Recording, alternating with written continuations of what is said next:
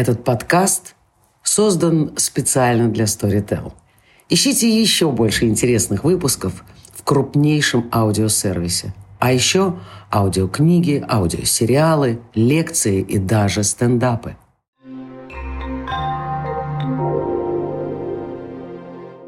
Всем привет! Это подкаст «Жизнь как перформанс», и я Даша Тимехина. Мы пишем первый сезон. Наш первый сезон посвящен такой общей теме «Альтернативы нет», где мы пытаемся на самом деле найти какие-то альтернативы. И сегодня у меня в гостях э, Анна Буали, со-куратор проекта «Пушкинский 21», и тот человек, который сделал открытыми открытые студии «Винзавод», открыл их буквально. И мы будем сегодня говорить о такой достаточно достаточно сложной, на самом деле супер важной теме о музеях и о перформативных или временных э, вариантах искусства и того, как музеи с этим могут взаимодействовать и могут ли, потому что пока э, до того, как я встретила Аню пару недель назад, я думала, что ответ на этот вопрос никак, и поэтому музеи и с коммерческой, и с институциональной точки зрения для перформанса в широком смысле это некоторый исключенный вариант, его просто нет. Но вот оказалось, что есть, и это стало поводом к нашему разговору. И, как всегда, в подкасте «Жизнь как перформанс» э, искусство — это такой повод поговорить о более сложных вещах, задать вопросы и вообще, может быть, выработать какой-то новый язык. И вот таким формальным поводом для нашего разговора является то, что Пушкинский музей, открывая направление 21, на самом деле совершает большую э, революцию, которую невозможно недооценить в музейном деле в России, а именно э, предлагает возможность покупки музеем не только материальных объектов, объектов, но и нематериального искусства. И вот я, наверное, попрошу Аню немножко тебя об этом рассказать. Да, добрый вечер. Действительно, мы появились а, около пяти лет назад, и одной из а, их а, ключевых, может быть, не совсем заметных для зрителя активностей, которые мы развернули, это создание коллекции медиа-искусства. У нас есть некий фокус, но, конечно, он гораздо более широкий. Под новыми медиа мы можем понимать не только видеоарт, но некое постцифровое искусство, основанное на каких-то сайт-специфик э, практиках, цифровой поэзии, звуковое, биотехнологии, программное обеспечение, э, искусство программного кода, а тот же перформанс, э, который в центре твоего, я знаю, интереса, мы столкнулись с тем, что а, в законодательной базе, в практиках музейных а, не существует а, даже словаря, который отвечал бы потребностям коллекционирования эфемерного искусства. Это слово и это понятие мы вводим, мы предлагаем регламент, и мы начинаем покупать media art, new media art, нестабильные, не зафиксированные во времени, не имеющие материального носителя произведения, коллекцию, которая останется, я надеюсь, после нашей смерти в вечности а, в коллекции Пушкинского музея. И мы а, начинаем последовательно а, Первые работы, которые мы попали в коллекцию, это классики медиаискусства Мариана Хески, Гарри Хилл. Они все-таки, конечно, мы можем их обозначить как экранное искусство, но, тем не менее, мы их покупаем как произведения, которые не должны храниться на флешках или на жестких дисках, на которые будут наклеены этикетки с... Да, потому что тогда получалось, что, насколько я понимаю, до вашего регламента, в принципе, э, Музей современного искусства Третьяковка и Пушкинский могли купить искусство, но по факту они покупали флешку. И... Ну, э, э, это разные, разные возможности, комбинации. Естественно, покупается и архив, мы об этом с тобой поговорим, какие дополнительные материалы, которые всегда сопутствуют, покупаются и принимаются вместе с нематериальным искусством. Но по факту, да, мы хотим сделать все по уму. Мы хотим действительно, чтобы искусство, которым мы покупаем, оно было в облаке, а, чтобы могли мы практиковать а, какие-то вещи типа sharing collection, а, пользоваться произведениями вместе с нашими партнерами. То есть, в общем, чтобы взгляд на это и философия владения, она немножечко менялась. И музей, как главная какая-то такая институциональная э, вообще основа для какое-то основания цены, э, значимости произведения искусства, чтобы он, она, в общем, действовала э, тем правилам, которые потом могут воспринять частные коллекционеры и галереи, и э, художники, чтобы тоже себя мыслили немножко иначе, никогда не привязывались к этому устаревшему трехмерному пространству. Вот давай теперь про философию. Да? Вам удалось уйти от того представления, что коллекция в музее — это некоторый набор вещей, для которых нужен хранилище, э, нужны хранители, которые реставраторы, и вот этот весь э, большой, на самом деле, набор людей, которые обслуживают эту коллекцию, к тому, что музей может купить события. Вот вообще музей может купить события, если нет, то из чего тогда состоит ваша коллекция? Вот какие entities туда входят? Mm-hmm. Ну, э, хочу выступить в защиту э, русского рынка медиаискусства. Э, мы не первые столкнулись э, с этим, и вообще э, медиа-арт, перформативное искусство, оно ставит под удар и ставило в середине 20 века минимум всю систему музейного э, сохранения, потому что оно основывалось изначально, там, я бы сказала, что центром и сердцем э, музейного хранения является некая некая химическая лаборатория. Это все-таки про а, недопустимость творческого вмешательства, это про а, какое-то сохранение патины, обратимость. А, все эти категории, они классические были не только в России, но, естественно, в Европе. А, и а, европейским, западным, американским музеям тоже пришлось а, несладко, и все через это проходят даже сейчас. То есть я не могу сказать, что мы отстаем колоссально. Эта проблема есть везде, потому что в центре, в самом сердце этого произведения всегда есть подрыв. Подрыв вот этого вот желания зафиксировать. Оно принципиально нестабильно, оно принципиально утекает. Что касается России, я бы сказала, что рынок есть. Он не у всех на виду, виду, а, но тем не менее, например, в прошлом году а, мы с коллекцией Пушкинского музея медиаискусства были а, музеем года на Космоску, и мы показывали все наши новые приобретения. Это пока очень маленькая коллекция, мы только начали. Но, тем не менее, интерес есть, и если у любого галериста вы спросите о том, кто хорошо продается из медиахудожников, конечно, вам, вам ответят. Они есть, есть эти цены, есть некий спрос – а, и российский, и западный. А, поэтому, в принципе, ну, мы не на чистом поле работаем, мы выходим уже в какой-то а, более-менее международный контекст. А что касается, например, раннего медиаискусства, вот, например, 90-е, 80-е годы, мы все, и Россия, и Европа, мы оказались в ситуации, и это, кстати, мало озвучивается, очень много произведений медиаискусства, особенно, например, нет-арт, который зародился именно здесь, не в Европе, мы, там, Оля да, Лялина. Оля Лялина, я как Например, раз про нее да. вспоминала, да. А, а, мы... Которая теперь живет в Германии. Это не принципиально. Она, она была первой, она была здесь. Она German-based теперь, а, да, И есть понятие вот этой а, черной дыры, которая разверзлась под, я бы сказала, вот этим всем ранним недартом и коснулась в равной степени всех а, мировых художников, которые с этим работали. И только сейчас это осмысляется, а, потому что вот а, эти произведения, они а, исчезли, мы не можем их воспроизвести. Я общаюсь с а, знакомыми художниками, которые говорят, ну вот у меня есть а, вот что-то на компьютере, вот я открыла, оно не открывается уже. Это страшная история, и, например, работа вот э, Джеффри Шоу. Я знаю такой пример в ZKM, он это делал работу The Legible City 89 э, года, и он ее делал на Silicon Graphics э, компьютере, который, ну, программном обеспечении, которое перестали производить, и сотрудники ZKM просто ходят по свалкам и меняют эти компьютеры на пачки сигарет, вот, чтобы это воспроизводить. То есть, в принципе, мы сейчас вместе со всеми, э, со всем миром просто вот пытаемся как бы выйти в какую-то новую философскую как бы и техническую фазу коллекционирования. Поэтому мне кажется, что появление этого в Пушкинском музее это вот сейчас э, самое оно. У нас есть и опыт, накопленный с там, 70-х годов музейный, а, и вот какая-то такая вот свобода в музее делать э, действительно какие-то новые, удивительные вещи, ну, довольно смело. По моим ощущениям, вот это четкое движение музея к сохранению, да, попытки сохранения, потому что сейчас частично мы говорим об археологии, да, вот угу. того, что есть уже такое искусство, которое невозможно воспроизвести в связи с тем, что технологии сильно поменялись, и, очевидно, этот процесс не остановить, да, то есть как бы э, как быть здесь, это тоже сложный вопрос. Но вот мне казалось, что с начала нулевых э, в европейских и американских музеях началась эта история, а с начала десятых начались большие конференции, угу. э, которые там Цюрих, Голландия, э, Британия, Америка, они поучаствовали в них, показав некоторые кейсы того, что были, потому что уже случились покупки, случился комиссион работ, и э, случилась вот эта история, о которой мы говорили пару минут назад на улице, это то, что музеи обнаружили, что вообще-то у них есть странные лоты в их да. архивах чаще всего, как, которые как надо нужно как-то надо обслуживать и что-то mm с этим делать.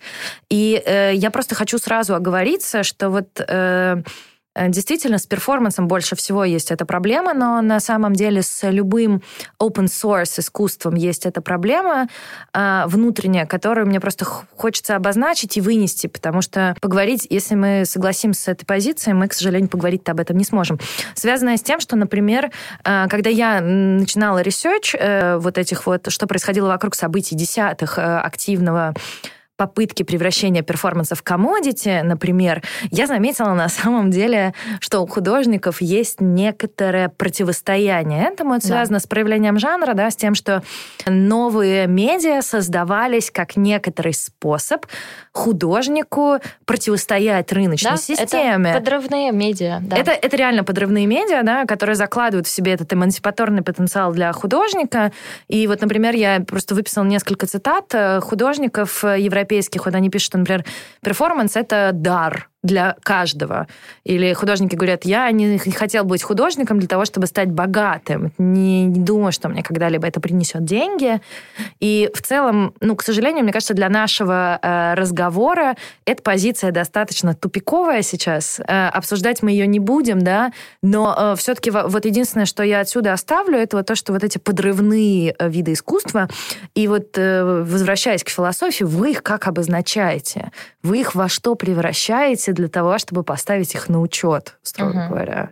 Они а... для вас что? Ну вот, например, если исторически брать, например, Сол Левит, э, который минимализм, он представлял некие формы, к которым он не прикасается, которые воспроизводимы. При этом он, когда еще был жив, он создал некий орден вокруг своего искусства людей, которые понимали, как это экспонировать, эти минималистичные э, объекты располагать в каких-то новых пространствах, к которым он уже не будет иметь доступа, если мы говорим о вечности. Есть художники, которые э, готовы оставлять описание. Есть художники, которые готовы в течение своей жизни взаимодействовать, потом это оставлять э, на откуп э, музею. Но вот в своей практике я поговорила с коллегами, мы не сталкивались с тем, чтобы художник отказывался категорически воспроизводить, повторять или каким-то образом сохранять то, что он сделал. Это, по сути, уничтожение а, всего твоего труда. То есть есть, конечно, Дитер Рот, но, ну, как, который работал с... А, есть Вита Конча, который тоже в конце своей жизни отказывался от своих работ, хотя а, жил на них. Ну вот, вот это все, безусловно, такая очень тонкая а, психологическая штука, а, но каждый художник, конечно, хочет, чтобы его поняли, чтобы он остался в истории,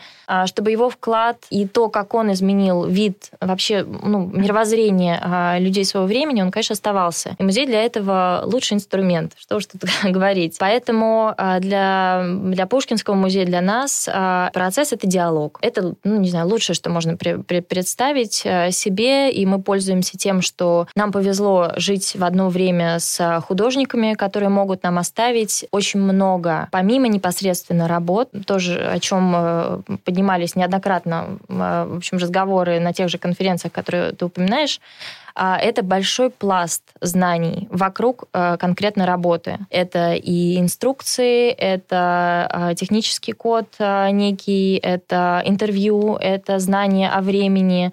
То есть это весь-весь-весь огромный комплекс знаний, который художник нам передает. А как вы это каталогизируете? Ну вот я просто смотрю э, вот эту памятку, которую mm-hmm. ты мне дала, мы обязательно оставим ее в качестве ссылки, потому что э, я буду придираться, но давайте честно, это супер прорыв, который мог произойти с российскими музеями, и действительно ты права, э, ну зазор времени не такой большой, да, учитывая неповоротливость бюрократической машины, в которой мы находимся, все равно я вижу, что вот здесь написано, да, э, речь идет о музейных предметах.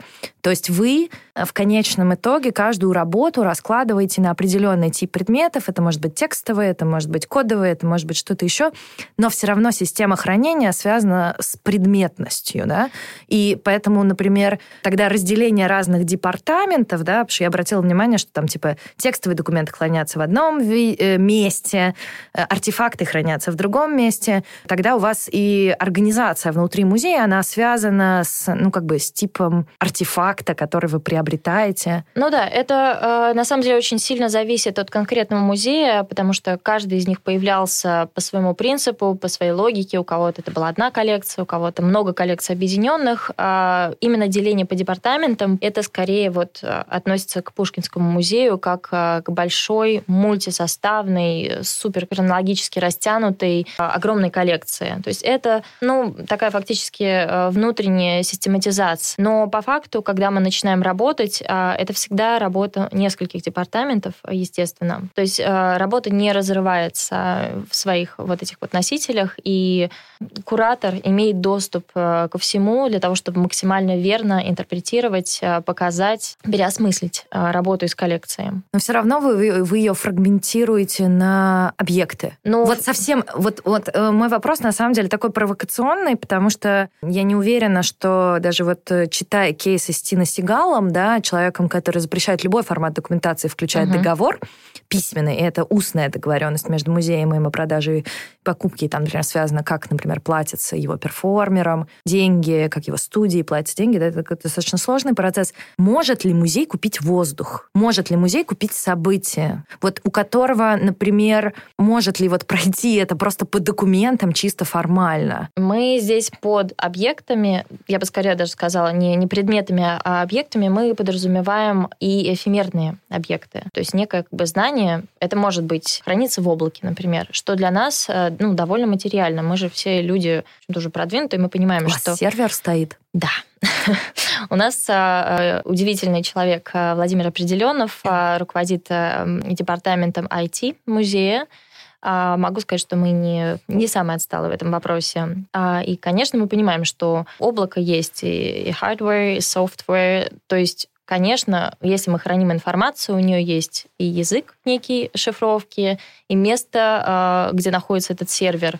То есть мы просто как бы расширяем вот это вот а, как бы первичное восприятие, очень простое и такой человеческий объект. То есть, да, ты не можешь это потрогать, но это существует, и, в общем, в 2019 году уже как бы смешно говорить о том, что информация, она а, не может быть объектом искусства. Мы двигаемся от объектности к информационной, к содержательности. Правильно я понимаю, что тогда коллекция для вас, ну, в идеале, да, то, что я слышу, это будет некоторый набор знаний. Ну, то есть вот э, если попытаться найти какой-то вот, потому что нематериальный объект звучит все-таки немного странновато, эфемерный объект, да, вроде бы обычно Ты это... привыкнешь, все привыкнут. Все привыкнут, да? Но эм, мне кажется, что там внутри определения есть некоторая сложность э, с тем, что вообще-то речь идет здесь о, о такой очень подвижной структуре, угу. да, вот события, и как вот э, с этим быть. Мне приходит пока слово «знание» на ум, что вот коллекция — это такой сборник э, знаний, может быть, о конкретных объектах, может быть, о типе инсталлирования, может быть, о том, что происходило, или о том, что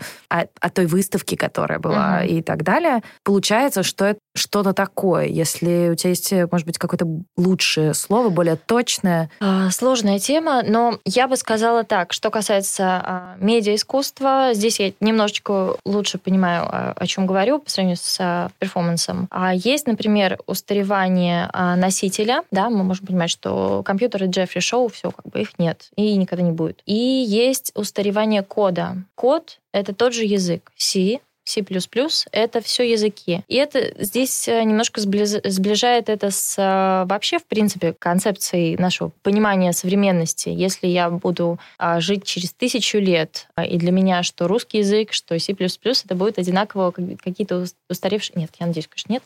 А, но, возможно, в худшем раскладе. Э, поэтому комплексность как бы сохранения знания, действительно, его транспарабельность, его возможность его перенести перенесение. А, это очень важно, и это в, как бы в сердце того, что мы делаем. Потому что вот, в принципе, а, что касается какой-то классификации, методологии сохранения а, нового медиа, мы можем говорить об обновлении, можем говорить о миграции, модернизируется само оборудование, mm-hmm. и можем говорить об эмуляции. это вообще дублирование на новые носители. То есть мы подходим к этому вопросу прогрессивно. Мы хотим, чтобы это никогда не останавливалось. Это как в Алисе в стране чудес. Если медиаискусство останавливается, оно умирает. Оно все время должно прогрессировать, оно должно переноситься на новые носители, на новые языки, которые будут релевантны вот этой вот вечности, которая перед нами открывается, как перед музеем. Это очень классно, и в связи с этим у меня еще один вопрос. На самом деле, какую позицию в этом плане занимает музей? Потому что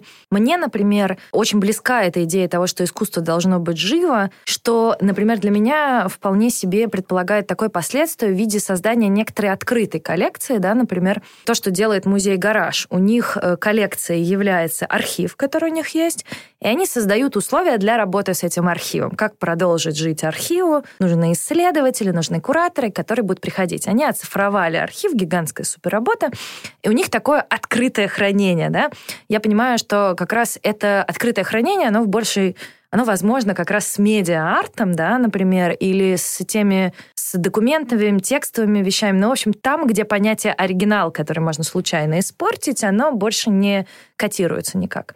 Вот вы как относитесь к идее открытого хранения и доступа посторонних людей, не являющихся теми, кто работает в Пушкинском музее, к тому, к той коллекции, которую вы создаете? То есть она будет ли доступна для работы? Угу. Значит, коллекция Пушкинского музея сейчас самая, вот, вот то, что ты видела в залах, а, самая классическая, от Рембранта до какого-то хетского искусства, она оцифрована. У нас есть э, внутренний как бы, цифровой архив э, всей, всей коллекции, и с ним, естественно, работают все приглашенные кураторы, все исследователи, эксперты, а все, кто вовлечен в проекты, которые у нас гораздо как бы шире и более открытые, чем просто э, некий состав внутренних кураторов. То есть, То есть, вот, например, я как человек со стороны, могу ли я подать какую-то заявку для работы с вашей коллекцией, ну, предположим, с постоянной? Хотя я вижу здесь проблему в том, что если ты работаешь с некоторым материальным искусством, цифровая копия не всегда может э, тебе ее заменить, особенно если ты работаешь с техникой или с вариантами экспонирования этого всего и так далее. Да? Могу я зайти и получить этот доступ? Или это сложная процедура? Э, да нет, в принципе, все возможно для человека, который действительно этим профессионально занимается. К доступ к коллекции у нас там сейчас имеют, например, подростки,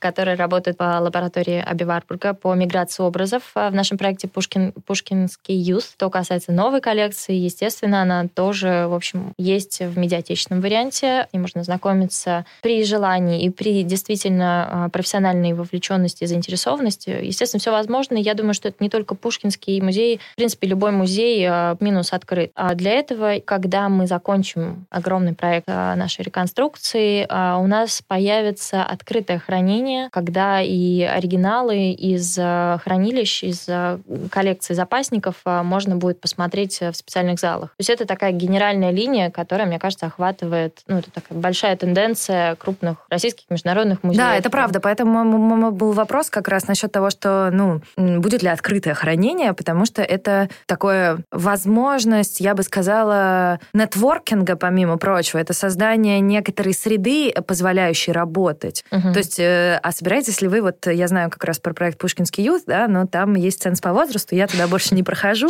Я договорюсь специально. Да, спасибо. Вот. Э, вопрос, э, будете ли вы создавать среду для того, чтобы работать с этой коллекцией. Ну, то есть не только открывать ее, но предоставлять некоторую инфраструктуру, начиная от столов и стульев и заканчивая там, я не знаю, возможности что-то скопировать, отпечатать. Ну, в общем... Нет, скоро у нас, у нас будет абсолютно все. А, у нас появится новое издание с а, проектом а, реконструкции большой. Можно ознакомиться. В, в интернете есть специальный сайт про это. Но, на мой взгляд, наша коллекция нового медиаискусства, она как раз будет немножечко более сложно воспринимаемо в, в этих условиях, потому что мы работаем со средовым искусством, со сложными инсталляциями, с перформативными какими-то элементами. А, наверное, конечно, в рамках ознакомления, но это будет неполное впечатление, потому что мы а, работаем на таком а, иммерсивных а, категориях. Давай э, теперь поговорим про полное впечатление, потому что с перформансом э, это будет проще, от чего мне оттолкнуться, угу. но мне кажется, это касается любых а, сложно сочиненных произведений искусства с большим количеством медиа или а, сайт-специфичными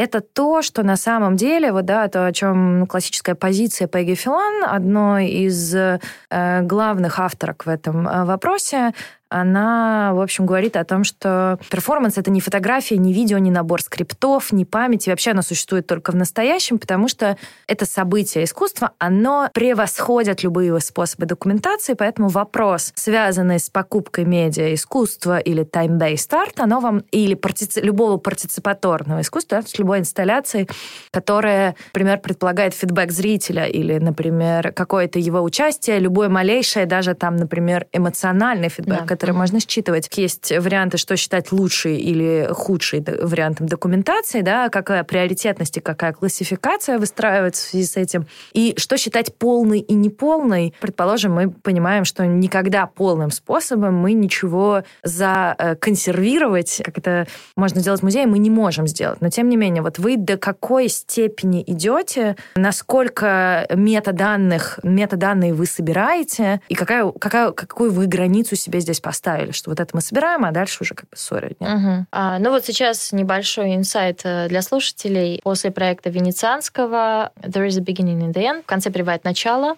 Проект, который мы э, открыли в Венеции во время э, биеннале современного искусства. А российские и международные художники создавали проекты специально для пространства церкви, церкви Сан-Франциско. Вы делали комиссион в этом случае проекта? А, да. Причем даже не для своего пространства, а для вот некого временного внешнего. А, и эти работы переходят в коллекцию сейчас. Это не быстрый процесс. Закончилась выставка в сентябре. А если не секрет, это покупка или вы благодаря комиссиону получили эту работу? Нет, это, это, это покупка. Это, в общем, очень сложно сочиненный mm-hmm. процесс. Здесь как раз я всегда придерживаюсь четкого правила, что для каждой работы есть э, свои рычаги, правила. Это каждый раз... Э, это никогда не работает по какому-то общему правилу. И сейчас в коллекцию Пушкинского переходит э, работа Дмитрия Крымова, э, которого премьера была вот э, в Венеции в этом проекте. И это работа, которая состоит из видео, причем мы выступили как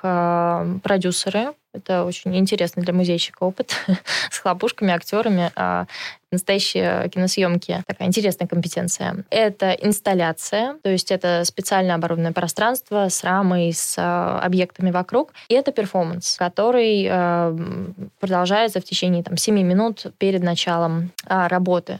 И вот э, сейчас мы оформляем это как в общем, поступление в коллекцию. Проходят все обязательные ФЗК. Сложный процесс, э, не быстрый. Это видео, это инсталляция, и это перформанс. И инсталляция, и перформанс, они у нас, естественно, не, э, ну, как бы не переводятся. Это вещи, которые воспроизводятся каждый раз при экспонировании заново. Они То есть создаются... вы покупаете ТЗ в данном случае? Да, мы покупаем инструкцию. Она составляется вместе с художником, вместе со всеми, кто участвовал в этом. А, даже если там режиссер там, не вникал в конкретный чертеж, а, самый мелкий там какие-то детали, то привлекаются все исполнители, все кто был вовлечен, а зрители, документация того, как это выглядело в церкви. В общем, полный набор как бы возможных, доступных нам знаний об этом мы составляем. Вот. В общем, мы надеемся, что этой информации а, будет достаточно для того, чтобы воспроизвести это ну, в каком-то более-менее релевантном а, ключе. А, конечно, я могу себе представить, что все сильно изменится, и через 200 лет куратор, который будет с этим работать, у него будет собственное видение и понимание этого, и в какой-то даже неосознанной, не специальном как бы, каком-то формате это может меняться. Но, наверное, это все-таки настолько вросло в само произведение, настолько оно про атмосферу, про чувство, про время, в котором ты находишься, потому что все-таки, знаете, эта вот церковь X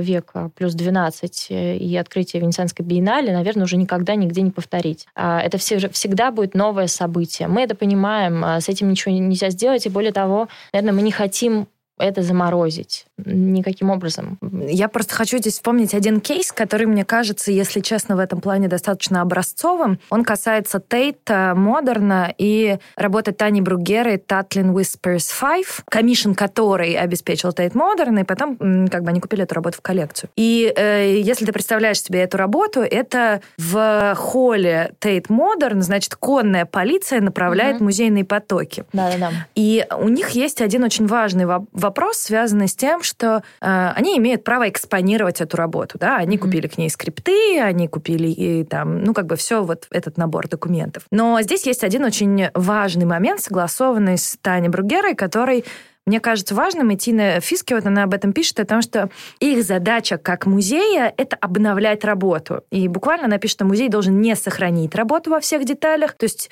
задача музея они видят не как то, чтобы подробно воспроизводить прошлое. Как творческого соавтора. Но поместить угу. работу в современный актуальный контекст. Угу. Грубо говоря, для работы Тани Бругера это означает, что как только в Лондоне конная полиция перестанет быть актуальной частью полиции э, на улице в городе, вместо да, нее пойдут э, вместо роботы, нее пойдет что-то другое, да, то есть, э, грубо говоря, эта работа зависит от того контекста, в котором живет город, от некоторых правовых вещей, э, которые в ней существуют, и если они меняются, то работа вынуждена меняется, не переставая быть собой. Вот вопрос, как вы к этому относитесь, и здесь на какой вы линии? Вы за сохранение работ как некоторого исторического события, чтобы, например, мы потом спустя тысячу лет, как, ну не мы, а мы кто-то, да, угу. вряд ли мы доживем до цифрового бессмертия, восстановит это как археологи, и, грубо говоря, да, там скажут, что вообще греческие скульптуры, они цветные были, угу. они такие, как мы видим сейчас, да? Или вы за то, чтобы эта работа продолжала жить и могла быть воспроизведена и актуализировалась в том историческом контексте, в котором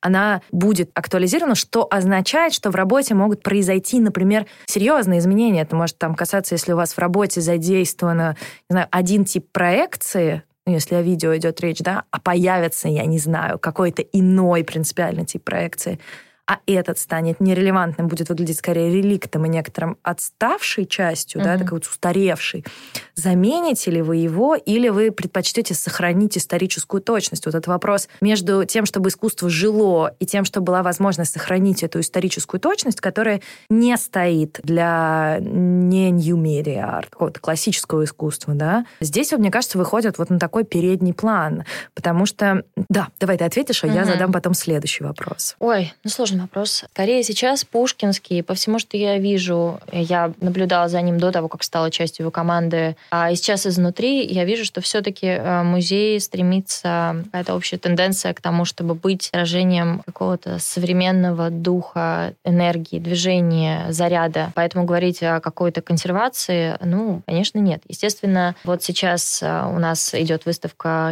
якобы Йорданса, и это не та выставка, которая могла бы быть в 19 там, 18 веке или в начале 20-го, когда он был инструментом какой-то политической, националистической борьбы за самосознание Фландрии, когда он стал, собственно, Якобом, перестал быть Жаком. Поэтому, хотим мы этого или нет, э, зритель, который это трактует, он будет трактовать это с точки зрения современного зрителя. То касается устаревших, э, немодных, неактуальных, тяжелых, неудобных э, медиа, скорее такой вот вопрос, который нам предстоит решить. Не только нам, есть работы, которые, например, созданы на 3D-принтере, принтерах, а, которые мы сейчас знаем, что выглядят, ну, так себе, что, скорее всего, через там, 10 лет они будут выглядеть более точно, более э, реалистично. Поэтому есть, есть ряд вопросов, которые предстоит решать э, непосредственно с каждым, я бы сказала, произведением, не методологически в целом. Это все-таки имеет отсылку к замыслу художника. Если он это видит в конкретном носителе, ему важно, чтобы зритель услышал щелчок э, переключения вот этого старого проектора с со слайдами или там вентиляционной вот этой какой-то машины, которая охлаждает, то, конечно, это будет сохранено. В коем случае как раз против воли художника никто не идет. Но мне кажется, важно, э, и мы идем по этому пути, задавать эти вопросы. Потому что если у художника не спросить, пока он жив, он об этом ничего никто не узнает. Анкетирование, которое ты отлично понимаешь, э,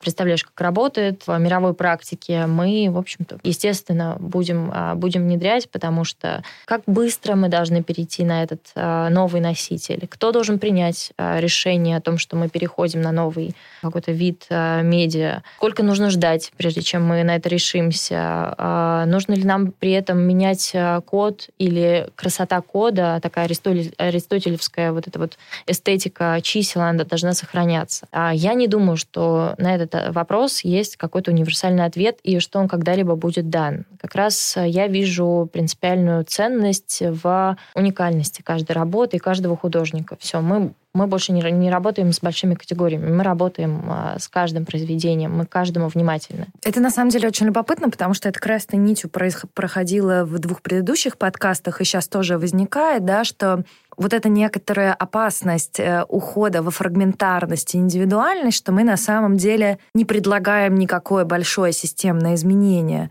Э, да, и в этом плане ну, я стою несколько на другой позиции. Мне кажется, что музей должен артикулировать свою политику. Это связано с тем, что э, вот пример Пегги Филана, который я упоминала, или Ребекка Шнайдер, или Филиппа Ауслендер, те исследователи, которые занимаются проблемой документации, ну, прежде всего, перформанса любого событийного искусства, они говорят, что документация определенным образом встроена в систему перформанса этого события, и там есть разные точки. Она встроена как некоторое указание того, что события больше нет, до вообще суперпозиции, что документация создает перформанс как событие, угу, да. а художника как художника, да. Если нет документации, ну как бы, сори, это вот не случилось.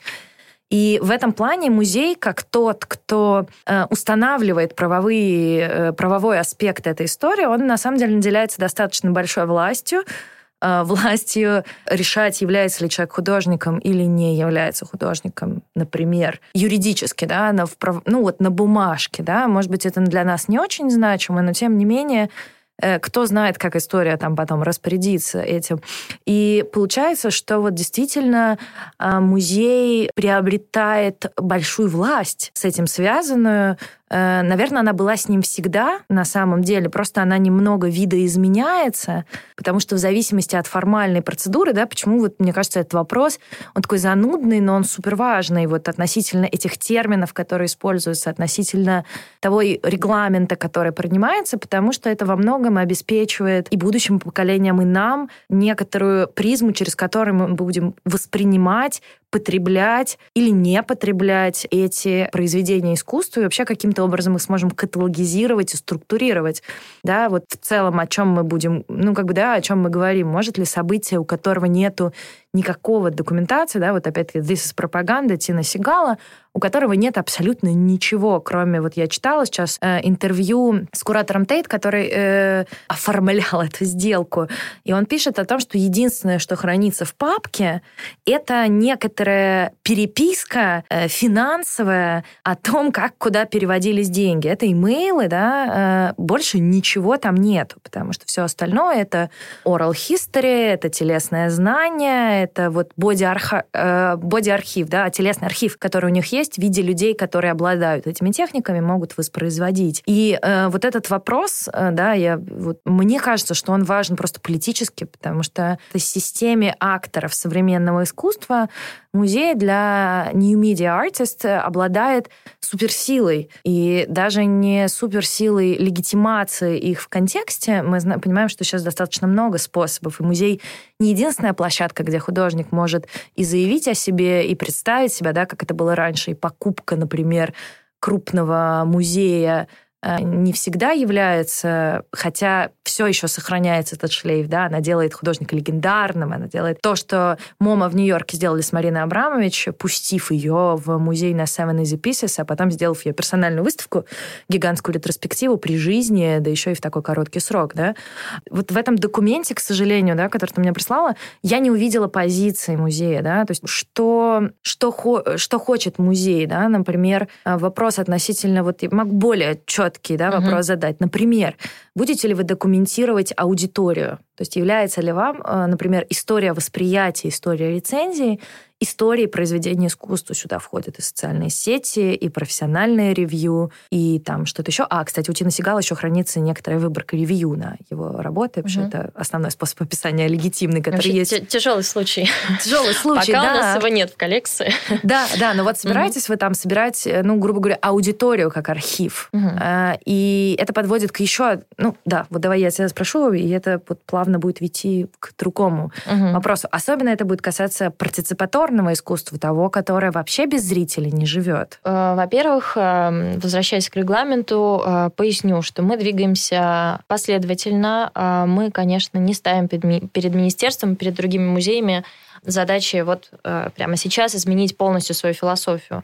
Сначала мы предложили, а давайте подумаем о том, что непредметное эфемерное искусство тоже существует. Вот этап один. А дальше начнется вот эта вся тонкая работа. На мой взгляд, э, музей — это та структура, которая может предложить логическую сетку. В первую очередь. Я здесь с тобой полностью самую, согласна. Самую широкую, которая как раз, вот как я сказала, главное задать вопрос. Если никто этот вопрос не задаст, ответ на него не будет. А ответ может быть любой, может быть отрицательный, не мож, может не быть. Но если эта сетка будет достаточно а, разнообразна, широкая, у нас будет больше возможностей а, быть готовыми к будущему, который, честно говоря, ни музей, ни я, ни ты, в общем-то, себе а, не представляем.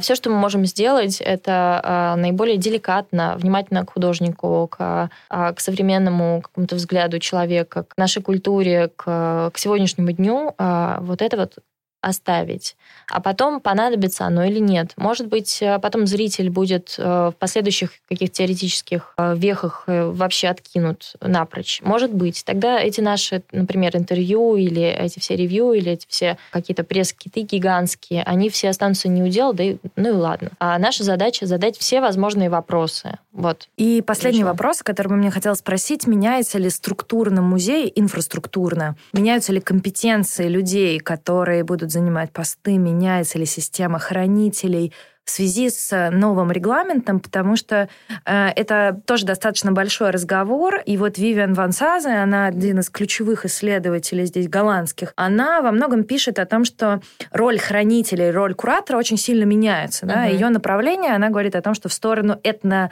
графии и даже автоэтнографии, потому что, во-первых, важна здесь, да, как говорили, все очень фрагментарно, очень том, важна как субъективность. мы это увидели тогда. Да, угу. как мы увидели тогда. Это должен быть человек, обладающий, я не знаю, там, антропологическими техниками для сбора данных с аудиторией, потому что аудиторию ты не можешь больше игнорировать, и ты должен искать и может быть, автоматические, а может быть, не автоматические способы э, сбора информации с нее.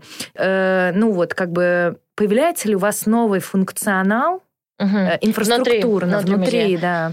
А, знаешь, даже не как э, сотрудник Пушкинского, а в принципе как человек, который работает в больших институциях уже какое-то время, я заметила, что а, то, что становится важно для институции, оно приобретает а, большую как бы системную, инфраструктурную, внутреннюю какую-то разветвленность. У кого-то это становится отделом развития, у кого-то это становится издательским отделом. Это, это всегда, это, это закон развития институции. А что касается нас, Пушкинского, появилась команда, которая не существовала раньше. И это большая радость, потому что ну, представить нас в Пушкинском еще там 7 лет назад невозможно.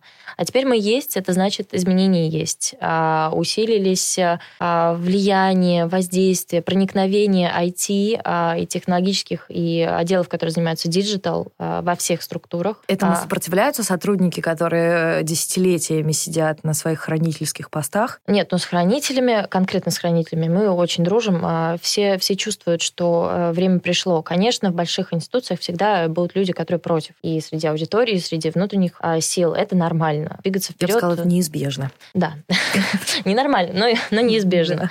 В общем-то, эта тенденция не только у нас, а это во всех музеях. А, вот я сказала, что особенно со стороны digital, маркетинга, каких-то вот связей с аудиторией, каких-то партиципаторных и образовательных программ, да, конечно. Это больше не тот музей, который существовал раньше, и именно в России. Мне кажется, за этим интереснее всего следить, потому что это происходит сейчас. Это последние пять лет. А если на Западе это как бы уже как-то вот э, более-менее утряслось, то здесь это то, зачем вы можете наблюдать, а, и это увлекательно. Вот, ну, в общем, ходите в Пушкинский музей. Да, мы не обо всем успели поговорить, но мне кажется, какие-то очень важные пункты озвучили, или, по крайней мере, какие-то вопросы задали. И надеюсь, что музей сделает эту большую сетку из вопросов, которые по мере, по мере, да, будет решать, или, во всяком случае, эти вещи будут подниматься, потому что, ну, я надеюсь, что, да, будущее неизбежно, а игнорировать технический прогресс больше невозможно даже в крупных музеях в России. Да, это, безусловно, не вопрос одного музея, это большой системный вопрос, а, и мы хотим работать а, со всеми, у кого горят а, глаза в сторону расширения практик сохранения искусства. Так вот. что призываем. Спасибо, Ань. Спасибо да. тебе большое. Угу. Всем пока. Пока.